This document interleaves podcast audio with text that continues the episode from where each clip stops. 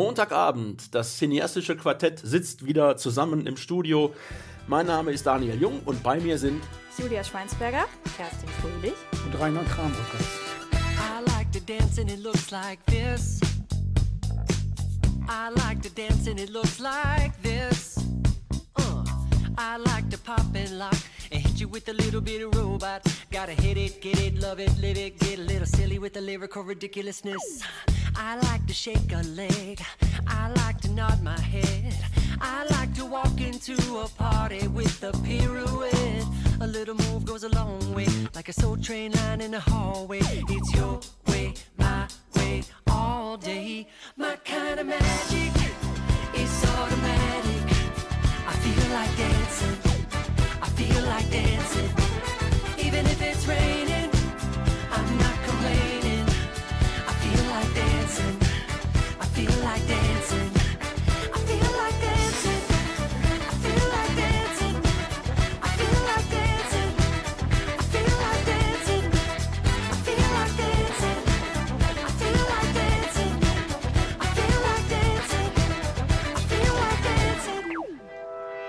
Every time I feel myself getting frantic, maybe too much coffee did it. I bump up the music, bump up the click. I pick up the speed till I'm deep in it. Then I give it a half tip, and just like magic, I feel like I'm back and that my body's electric. I'm feeling elastic and super fantastic and flipping like I know gymnastics. I like to shake a leg. I like to nod my head.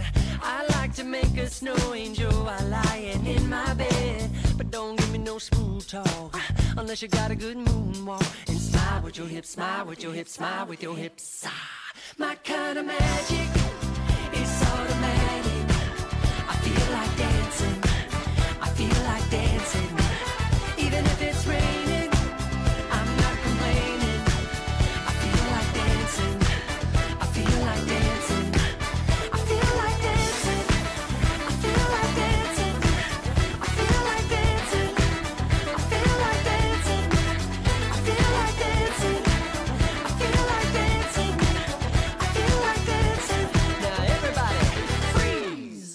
das cineastische Quartett. Wir sprechen heute über neue Filme, die im Kino laufen oder bei Streaming-Anbietern zu sehen sind. Natürlich auch wieder über Serien.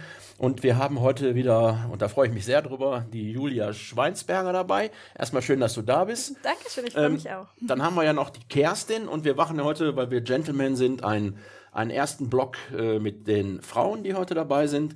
Und Kerstin, du hast gesehen den neuen Indiana Jones, wo ich, naja, so, so Lala-Kritiken gesehen habe. Wie ist der bei dir angekommen? Ja, ich, also im Nachhinein äh, ist mir aufgefallen, dass alle Dinge, die ich heute mitgebracht habe, die ich vorstellen möchte, dass die irgendwie alle bei Disney Plus laufen. Das ist ein absoluter Zufall. Äh, ne? Nicht, dass ich werde hier nicht gesponsert oder irgendwas. Das ist wirklich Zufall. Ja, ich war auch sehr skeptisch, muss ich sagen. Ähm, Indiana Jones Teil 5, Indiana Jones und das Rad des Schicksals. Möchte ich diesen Film sehen? Ich war mir nicht sicher.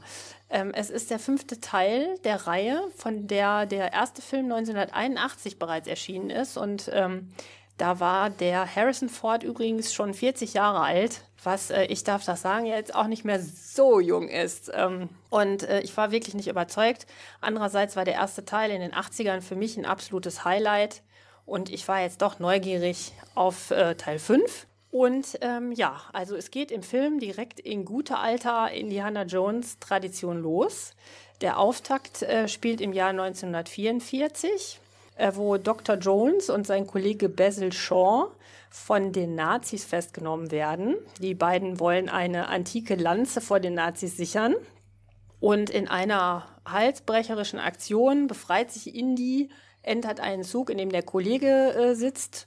Und da in diesem Zug befinden sich auch alle möglichen geraubten Schätze, die wiederum der Bösewicht, ne, sind werden alle Klischees äh, ähm, abgefeiert. Der Physiker Jürgen Voller, der von Mats Mikkelsen gespielt wird, der übrigens erstaunlich gut Deutsch spricht, also würde ich sagen fast akzentfrei. Und also die wollen irgendwie die geraubten Schätze vor den Alliierten in Sicherheit bringen. So, jetzt stellt sich raus, die Lanze ist eine Fälschung, ist eigentlich total uninteressant, aber in dem Zug ist etwas sehr Spannendes und zwar eine mechanische Uhr, die von Archimedes gebaut wurde und mit der man wohl in der Zeit reisen kann.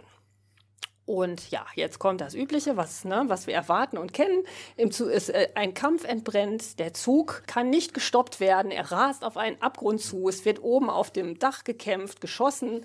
Das ganze Programm eigentlich. Ne? Also der Auftakt war schon richtig gut. Aber das ist natürlich auch erst der Anfang. Es geht alles gut. Indiana Jones und der Kollege können sich retten. Die Uhr geht allerdings im Fluss verloren. Und ähm, ja, das ist quasi diese, dieser erste Einstieg von dem Film.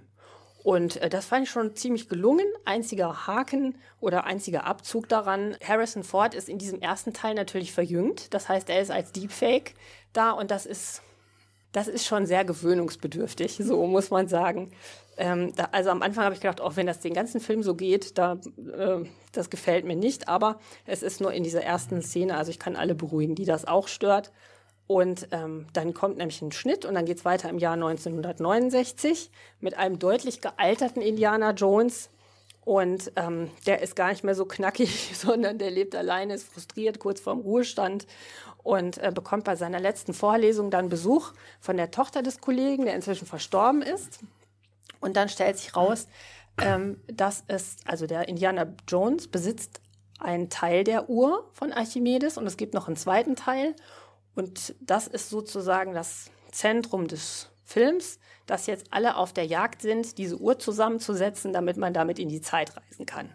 Äh, das geht auch, äh, damit kann, kann man relativ viel Zeit füllen, muss man sagen. Das ist quasi letztendlich die Geschichte. Und ja, mein mehr darf ich ja jetzt auch nicht verraten. Äh, mein Fazit ist, ich fand den erstaunlich gut. Er knüpft an die Tradition der bisherigen Filme an. Die, alle Klischees werden bedient, aber irgendwie erwartet man das ja auch. Es sind ein paar richtig gute Gags also dabei. Ich habe mich gut unterhalten gefühlt. Also ich äh, würde sagen, für alle Indiana Jones-Fans, guter Film. Erstaunlich. Hm, ich habe eine Rückfrage, weil ähm, ich liebe ja Fleabag. Und mhm. Phoebe Waller-Bridge spielt ja. ja, da die, die weibliche Hauptrolle. Und ich habe echt im Internet gelesen, völlige Fehlbesetzung. Wie, wie hast du das gesehen? Nö. Aber ich glaube, Julia kann, kann da auch was zu sagen. Ja. ist als auch ja Fangirl und hat den Film auch gesehen. Ja, absolut. Ich bin, ich bin großer Phoebe Waller-Bridge-Fan und bin auch großer Fan von Fleabag, meine die absolute Lieblingsserie. Und ich finde tatsächlich, ich war ähm, im Gegensatz zu dir, als ich gesehen habe, dass der ins Kino kommt, war ich so, ich muss da sofort ins Kino. Was gar nicht mehr so häufig vorkommt, aber das war so eine Familientradition, was man dann irgendwie machen muss.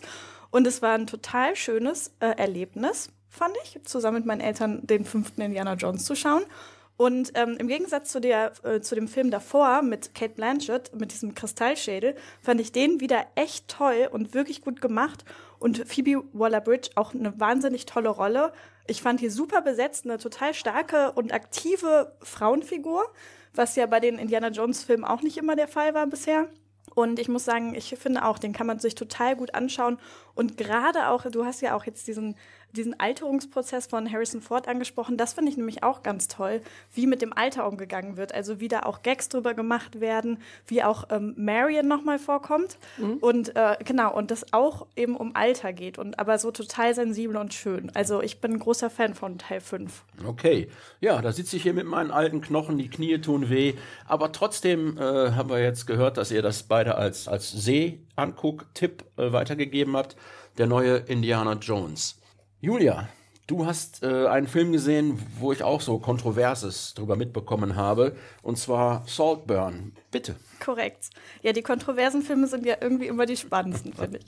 Genau, ich habe mir Saltburn angeschaut. Ein Film, von dem wahrscheinlich viele schon gehört haben von Regisseurin Emerald Fennell, die auch äh, Promise Schauspielerin bekannt ist, zum Beispiel auch aus der Serie The Crown. Da spielt sie die junge äh, Camilla. Und der wurde auch von Margot Robbie produziert, also ähm, da auch ein ähm, Top-Frauenteam. Und der ist im November 2023 in die englischen Kinos gekommen und seit Dezember hier in Deutschland auf Amazon Prime verfügbar. Und ich finde auch so ein bisschen schade, dass der hier nicht in den Kinos war, weil ich finde, das ist ein sehr guter Film für die große Leinwand. Ja, was ist Saltburn? Es ist ein Coming-of-Age-Film, ein Thriller mit einer gehörigen Portion Erotik, sehr psychologisch und vor allen Dingen wahnsinnig ästhetisch. Und ähm, der hat eine sehr tolle Besetzung mit vielen sehr schönen Menschen, die mitspielen. Zum Beispiel Carrie Keoghan, den kennt man aus Banshees of Inisherin, Dunkirk oder Eternals. Und Jacob Elordi, ich weiß nicht, ob ihr den kennt, Ähm, der spielt auch gerade den Elvis in Priscilla oder auch in der Serie Euphoria spielt er mit. Oder neben diesen beiden Hauptfiguren auch äh, Rosamund Pike, Ri Richard Grant und Carrie Mulligan. Ja, und dieser große Hype, der dieser Film ausgelöst hat, der ist ja natürlich auch vor allen Dingen auf Social Media. Gleichzeitig ist er sehr umstritten, wie du schon gesagt hast. Er wird schon als Skandalfilm gehandelt und sogar die Bild hat gefragt, was macht einen Film heutzutage noch zum Skandalfilm? Also dieser Film wird sehr viel besprochen. Ja, aber worum geht es denn überhaupt in diesem, in Anführungszeichen, Skandalfilm? Wir befinden uns im Jahr 2006. Der junge Oxford-Student Oliver Quick findet ähm, in der Uni nicht so richtig Anschluss. Er ist der Außenseiter, bis er den coolen und charmanten Studenten Felix Catton kennenlernt. Eben gespielt von Jacob Elordi. Und sie werden Freunde und es entwickeln sich auch so homoerotische Tendenzen seitens Oliver. Und äh, Felix ist nicht sehr, nur sehr schön und sehr cool, sondern auch extrem reich. Seine Familie entstammt Aristokraten und besitzt ein sehr weitläufiges Anwesen namens Saltburn, also daher auch der Name des Films. Und in den Sommerferien lädt Felix dann Oliver ein, in diesem Saltburn seinen Sommer zu verbringen. Und wir erleben halt aus Olivers Perspektive diese ganze Familie, auch eben Felix und ja, diesen Sommer. Und was dann passiert, ist wohl das, was diesen Film zum Skandalfilm macht. Und jetzt kann ich eigentlich schon gar nicht mehr weitererzählen, weil ich dann ähm, alles spoilern würde. Aber um euch ein paar Tipps zu geben, die Geschichte hat ähm, auch Parallelen im Storytelling zum Beispiel zu White Lotus oder Parasite oder Triangle of Sadness. Also es geht halt um sehr reiche Leute. Und ähm, ich finde, es ist ein wahnsinnig sehenswerter Film. Ich bin total begeistert, allein wegen der Ästhetik. Die ist auch sehr theatral, was mir natürlich sehr gut gefallen hat. Und es gibt ganz viele mythologische Verweise. Zum Beispiel gibt es auf diesem Anwesen auch so ein Labyrinth aus Hecken und in der Mitte ist so eine Minotaurus-Statue.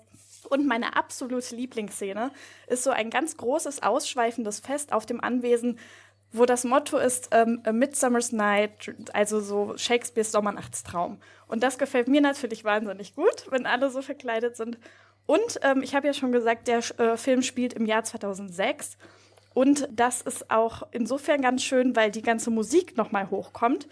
Da hören wir zum Beispiel Arcade Fire, MGMT oder auch den Hit Mr. Brightside. Äh, und Sophie Alice Baxters Song Murder on the Dance Floor, der auch in der Schlussszene eine ganz wichtige Rolle spielt. Ich finde übrigens, diese Schlussszene ist jetzt schon legendär. Alleine für diese Schlussszene lohnt sich, den, den Film zu schauen. Und dieser Hit ist tatsächlich auch jetzt wieder in den Charts dadurch, weil eben Saltburn so äh, viel Aufmerksamkeit gewonnen hat. Ja, ich muss sagen, ich finde ähm, den Film wahnsinnig toll. Große Empfehlung, ihn zu schauen. Und ich habe nur zwei kleine Kritikpunkte. Der erste ist, dass der Beginn am College etwas schleppend ist. Ich stehe auch nicht so richtig auf College-Filme. Da muss man so ein bisschen durch, bis es dann richtig losgeht. Und ich finde, das Ende ist dann doch sehr offensichtlich. Ich hätte mir gewünscht, dass es vielleicht ein bisschen mysteriöser oder offener bleibt, aber trotzdem absoluter Must-Watch müsst ihr alles schauen. Wahnsinnig ästhetisch schöner Film und erotischer Film. Ja, vielen Dank. Und dann hören wir jetzt in den Song. Sag erst nochmal, wo so. er läuft. Auf Amazon Prime. Okay. Dann hören wir jetzt den Song aus der Abschlussszene von Saltburn.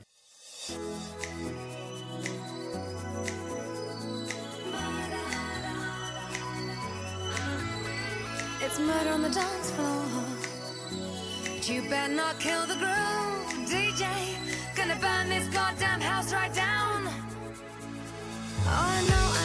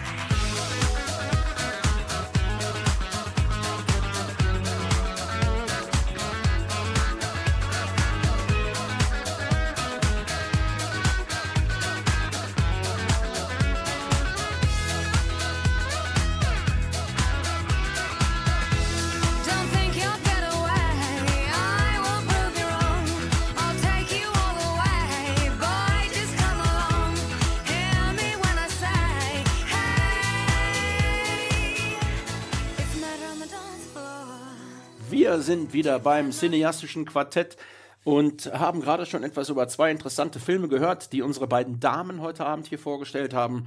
Jetzt ist der Rainer dran, der hat den neuen Film von Wim Wenders gesehen, Perfect Days. Rainer, ich habe mir den Trailer angeguckt, ist ja schon ein Running Gag, dass ich mir die Trailer angucke. Und in dem Trailer passiert nichts. Was passiert in dem Film? Nichts. also das kann ich beruhigt sagen. Grundsätzlich muss man sagen, ist ein japanischer Film von Wim Wenders über einen Toilettenreiniger in Tokio.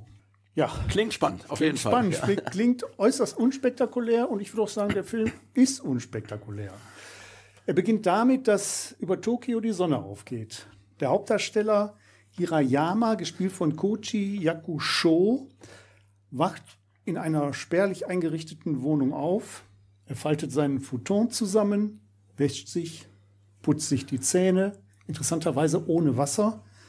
Er kümmert sich kurz um einige Bonsai-Pflanzen, zieht seinen Blaumann mit der Aufschrift The Tokyo Toilet an. Er zieht aus einem vor seinem Haus stehenden Automaten äh, sich einen Kaffee. Er setzt sich in einer mit Vielzahl von Reinigungsutensilien ausgestatteten Transporter und fährt dann durch das morgendliche Tokio. Er schiebt eine Musikkassette ein. Man sieht, wie er da sitzt und guckt, welche nehme ich heute. Lou Reed, Van Morrison, Patti Smith, Kings. Also immer Rockmusik der 70er Jahre. Er reinigt die Toiletten im Stadtteil Shibuya. Alles öffentliche Toiletten, die von renommierten Architekten entworfen wurden. In der Mittagspause sitzt er in einem Park, isst ein Sandwich, fotografiert mit einer analogen Kamera die Bäume und nach der Arbeit geht er in ein öffentliches Bad. Sein Abendessen nimmt er in einem Städtimbiss zu sich und vor dem Einschlafen liest er noch in einem Buch. Diesen immer gleichen Tagesablauf erzählt Wenders in seinem Film mehrmals. Immer in etwas anderer Kameraeinstellung. Ab und zu wird Hirayama mit einer anderen Person konfrontiert, sei es ein Kollege, der vor allen Dingen etwas dümmlich und vor allen Dingen etwas faul ist, der ihn aber nicht aus der Ruhe bringen kann und der auch nicht seinen Tagesablauf stören kann. Dann gibt es eine punkige Freundin seines Kollegen, die erstmals mit einem Song von Patti Smith konfrontiert wird und sehr beeindruckt ist. Oder auch seine Nichte taucht auf, die plötzlich vor seiner Wohnungstür steht und Unterschlupf sucht. Aber auch das bringt ihn nicht aus der Ruhe und aus seinem Tagesablauf raus. Der Film erzählt die Geschichte eines Menschen, dessen Leben aus lauter Ritualen besteht und der sich für einen immer gleichbleibenden Lebensrhythmus entschieden hat. Der sich sozusagen von einer Welt losgesagt hat, die ständige Veränderung benötigt und die auf regelmäßige Abwechslung ausgerichtet ist von einer Welt hat er sich, glaube ich, verabschiedet, die immer schneller und immer hektischer wird. Wim Wenders hat mit ziemlicher Sicherheit keinen Film für jedermann gemacht. Die Handlung ist wirklich spartanisch. Man erfährt auch fast nichts darüber, warum Hirayama so lebt, wie er lebt. Ähm, und es gibt auch kein furioses Ende. Der Film, ja, der trudelt, sage ich mal so, gleichmäßig aus. Es ist ein Film über Tokio, über Badehäuser, die sich scheinbar überlebt haben, über Schallplattenläden, die relativ viel Geld für Musikkassetten aus den 70ern bezahlen und über verlassene Bars, wo die Wirtinnen a cappella House of the Rising Sun singen. Und es ist ein Film darüber, über die Frage, ja, was braucht ein Mensch, um glücklich zu sein? Ich war von dem Film ein bisschen hin und her gerissen. Einerseits ist der Film sicherlich ein interessantes Filmprojekt, das mit einem tollen Schauspieler durchaus zu überzeugen weiß. Andererseits diese ständige Wiederholung des Tagesablaufs ist natürlich dann schon ein bisschen ermüdend gewesen. Also letztendlich würde ich sagen, für Actionfans völlig ungeeignet. ja? Für Menschen, die Spaß, sag ich mal, an einem experimentellen, aber durchaus auch konventionell erzählten Film Interesse haben, ist er durchaus empfehlenswert. Und für Leute, die äh, Tokio spannend finden oder auch Japan, kann ich auch nur sagen, dann für lohnt er sich. Und da, außerdem der Hinweis noch für den Auslands-Oscar vorgeschlagen. Ah, Von Japan. Japan ja. hat ihn vorgeschlagen. Also eine, eine wichtige Film. Frage zu dem Film ist natürlich, wie, wie lang geht der denn?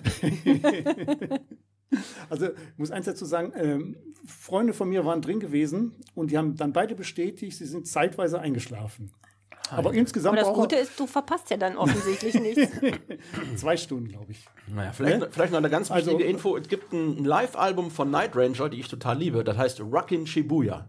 Oh, Da Ja, Shibuya ist scheinbar ein interessanter. kann, mag sein. Auf jeden in Fall. Tokio. Ich war schon in Tokio. Also ich Ja? kann es bestätigen und das wäre auch der Grund für mich tatsächlich, obwohl ich ja als bekannte Action-Fan, äh, Fanin, äh, da nicht in die Zielgruppe falle, aber ich, das, für mich hört sich das interessant an. Also ich würde mir den, glaube ich, Also von aufgrund Tokio der Szenen, sieht man schon eine Menge. ja, Ne? äh, Muss ich schon sagen. Ich, Ich glaube, ich schaue Ich den bin auch. Ich, intrigued. ich mag poetische Filme, das Ja. klingt so. Also ich schaue den auf keinen Fall.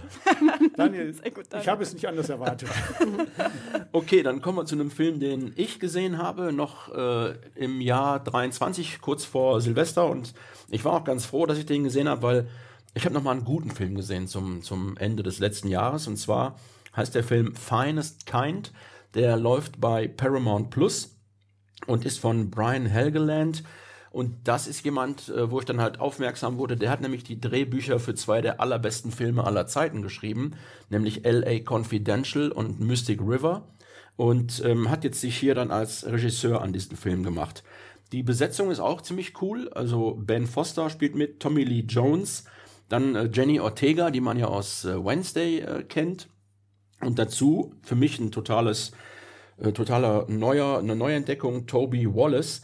Der spielt in diesem Film den jungen Halbbruder von Ben Foster. Äh, der Film spielt in New Bedford in Massachusetts und da leben fast alle von der Fischerei.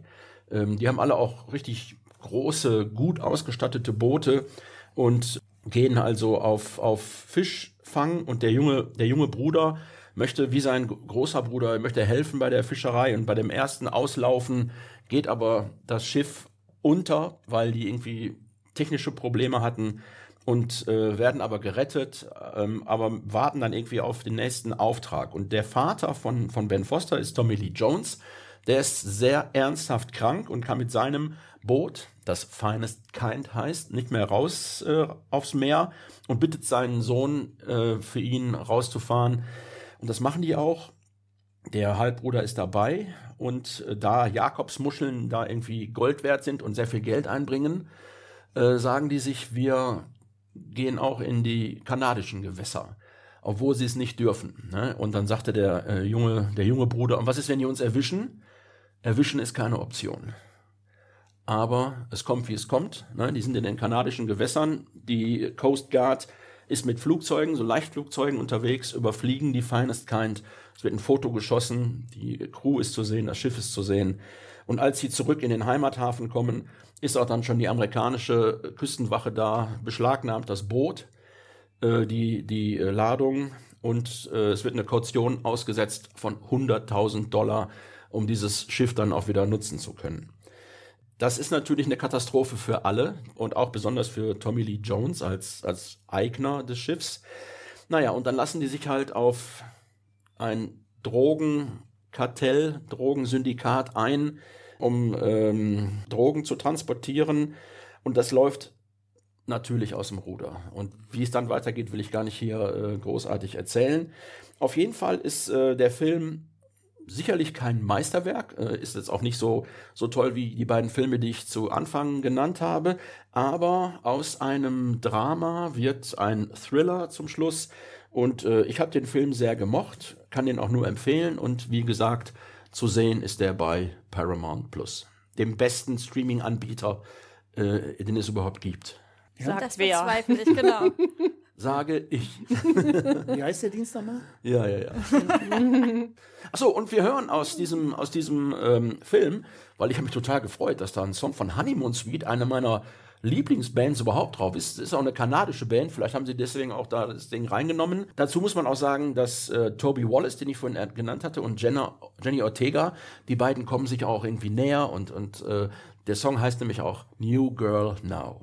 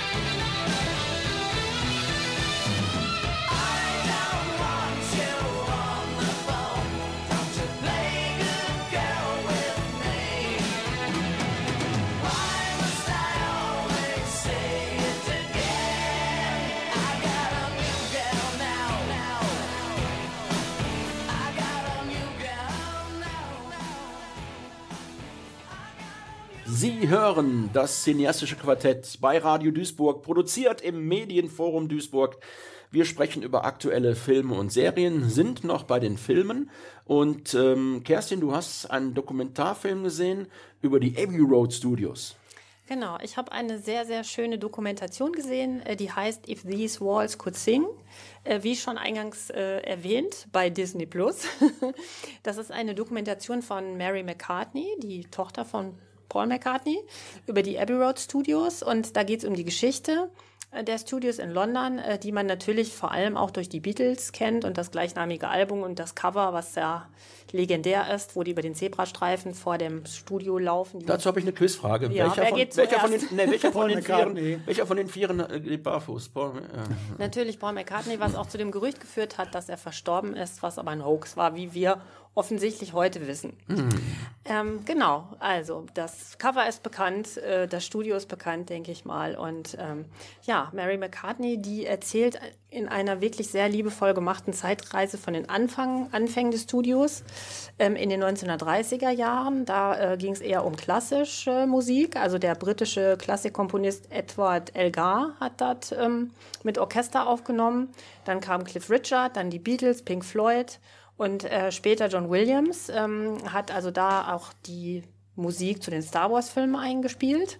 Und auch Oasis, Kanye West. Also es ist eine, eine bunte Mischung, musikalische Zeitreise. Es gibt sehr viel Film- und Fotomaterial. Zahlreiche Zeitzeugen kommen zu Wort. Viel Raum nehmen natürlich die Beatles ein. Paul McCartney, Ringo Starr kommen da zu Wort. Und die erzählen eigentlich in so kleinen Anekdoten, äh, wie, diese, wie die Zeit in dem Studio war. Und also es hat mir sehr, sehr gut gefallen. Es ist sehr schön gemacht, sehr interessant. Für Beatles-Fans sowieso, aber ich denke, für alle Musikfans ist es ein echtes Highlight. Und äh, möchte ich allen ans Herz legen, die Dokumentation zu gucken. Ja, vielen Dank, Kerstin. Äh, klingt interessant. Mm, Julia, wir machen mit dir weiter. Du hast den neuen Film mit Sandra Hüller gesehen. Und ich glaube, du magst sie auch sehr. Ähm, bin gespannt. Äh, Anatomie eines Falls, bitte. Genau, ich war im Kino und ähm, vielleicht noch mal ganz kurz als Intro. Ich habe nämlich heute zwei Filme und keine Serie mitgemacht. Das liegt nämlich daran, dass ich total Kinogängerin gerade wieder bin. Gerade sind so tolle Filme im Kino. Auch äh, Poor Things kommt am Donnerstag in die Kinos, wo ich sofort reingehen werde. Und Priscilla, der neue Sofia Coppola-Film. Den kann ich auch auf jeden Fall empfehlen. Da sprecht ihr ja hoffentlich nächstes Mal drüber.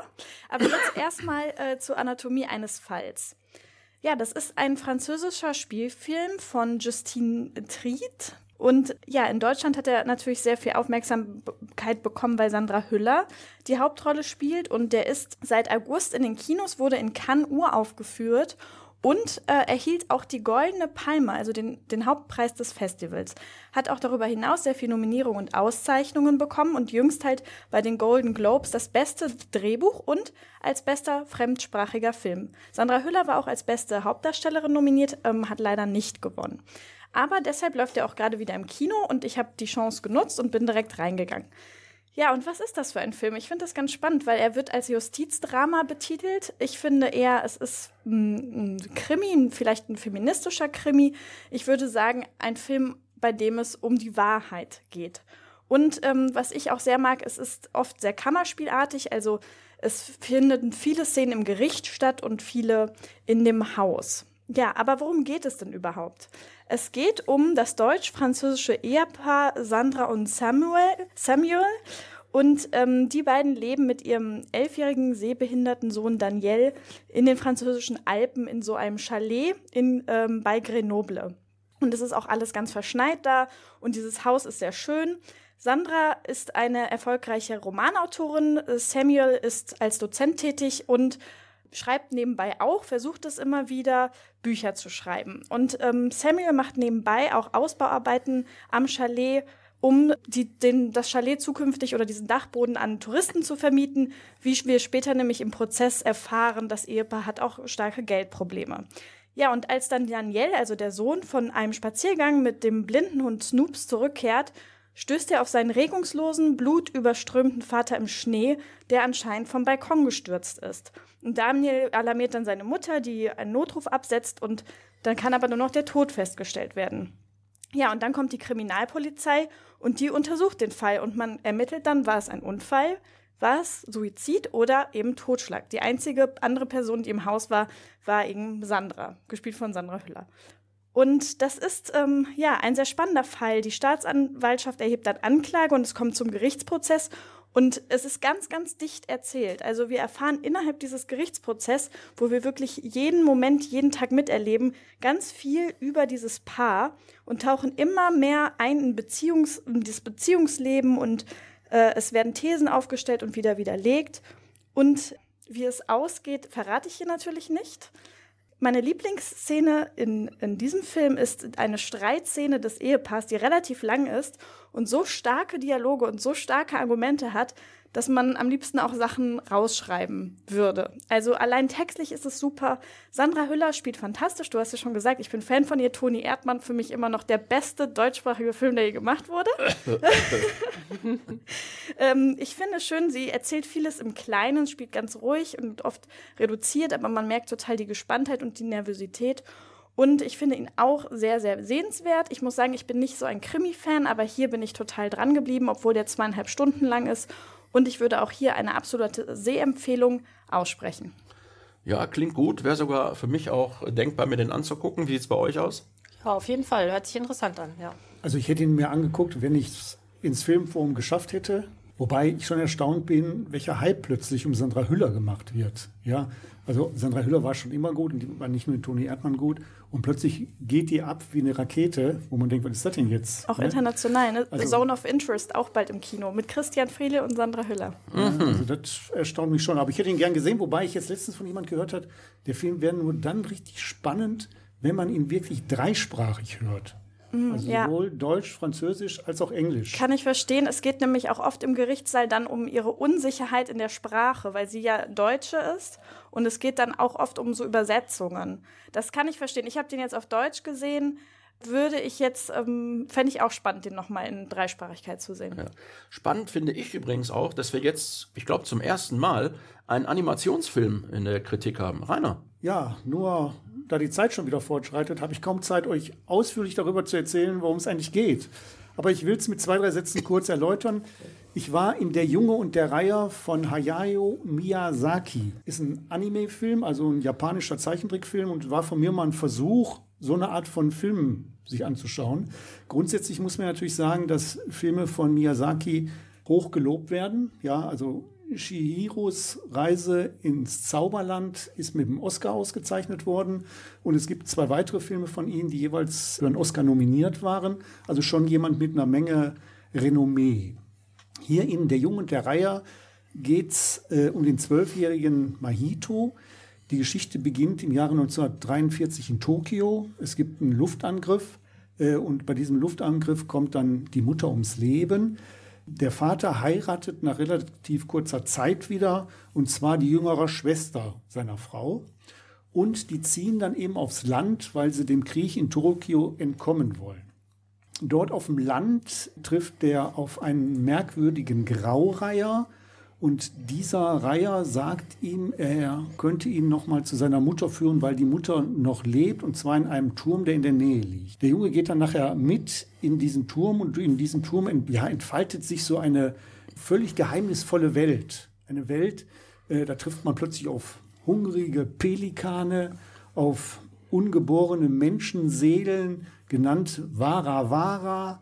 Er trifft auf fleischfressende Kampfsittiche und einen geheimnisvollen Magier, der die geheimnisvolle Welt in diesem Turm beherrscht. Dieser Film strotzt nur so von fantastischen Welten und wirklich vielen tollen Figuren. Zeichnerisch ist das wirklich allererste Sahne.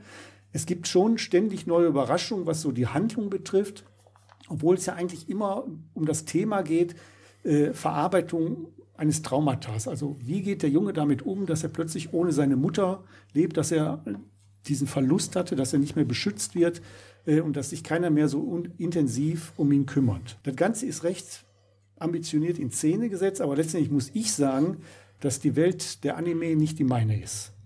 Es gab viele tolle Bilder, aber am Ende hat der Film mich doch nicht so richtig gepackt und letztlich äh, zum Schluss fand ich es dann auch einen Tacken langweilig, weil ich dann sagte, so, oh, so zwei Stunden Zeichentrickfilme finde ich doch ein bisschen schwierig. Also war nicht so ganz meine Welt. Aber eins habe ich aus diesem Film auf jeden Fall mitgenommen. Vertraue niemals einem Reiher. Gut zu wissen. Ja, da kann auch mein Schwager ein Lied von singen. Der hat ein paar Kois in seinem Teich. Und die Reiher, die sind gefährliche Feinde.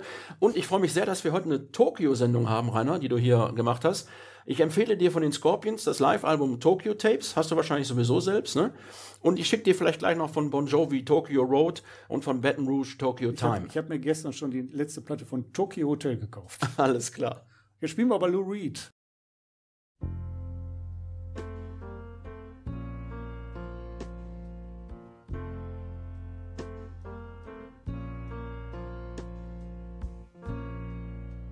Just a perfect day. Drink sangria in the park. And then later, when it gets dark, we go home.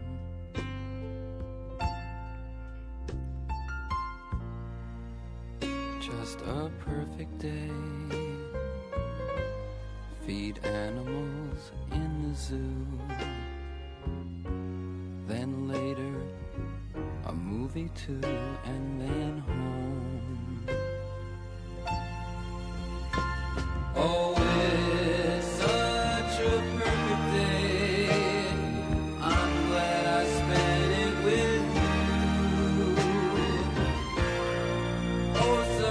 Right.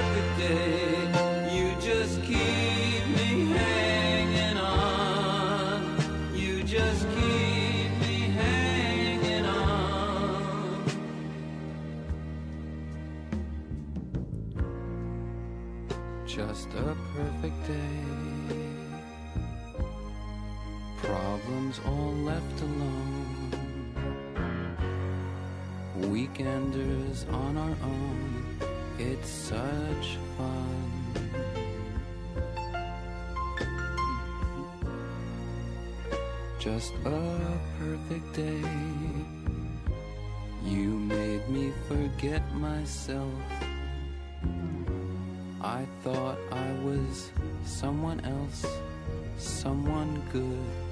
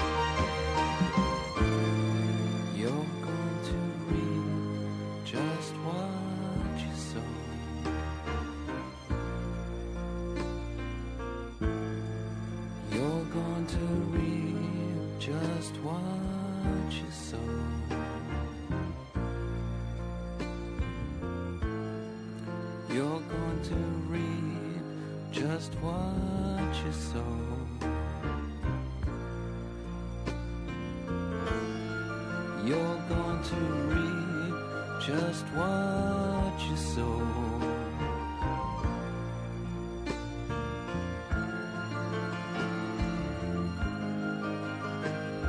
Das cineastische Quartett sitzt immer noch zusammen und wir sprechen jetzt ähm, über aktuelle Serien, die zu sehen sind. Ich habe eine Serie gesehen, die bei Paramount Plus läuft. Die heißt Rabbit Hole, ist mit Kiefer Sutherland, den ich in Du hast vergessen zu sagen, das ist der beste Streamingdienst aller Zeiten. Wollte ich gerade sagen, so ein Zufall wieder Paramount ja, Plus. also bei Paramount Plus ist der zu sehen, diese Serie zu Also sehen. das glaubt dir dem, jetzt dem keiner, besten, dem besten Streaming-Anbieter, ähm, den es überhaupt gibt. Kostet auch nur 7,99 Euro im Monat, also weniger als eine Pizza. Daniel. Ja, ja, ähm, Kiefer Sutherland, äh, ich habe äh, schon mal gesagt, in 24 mochte ich ihn, in Designated Survivor, die Serie fand ich echt nicht gut, aber Rabbit Hole ist ein, eine Verschwörungsthriller-Serie der Extraklasse.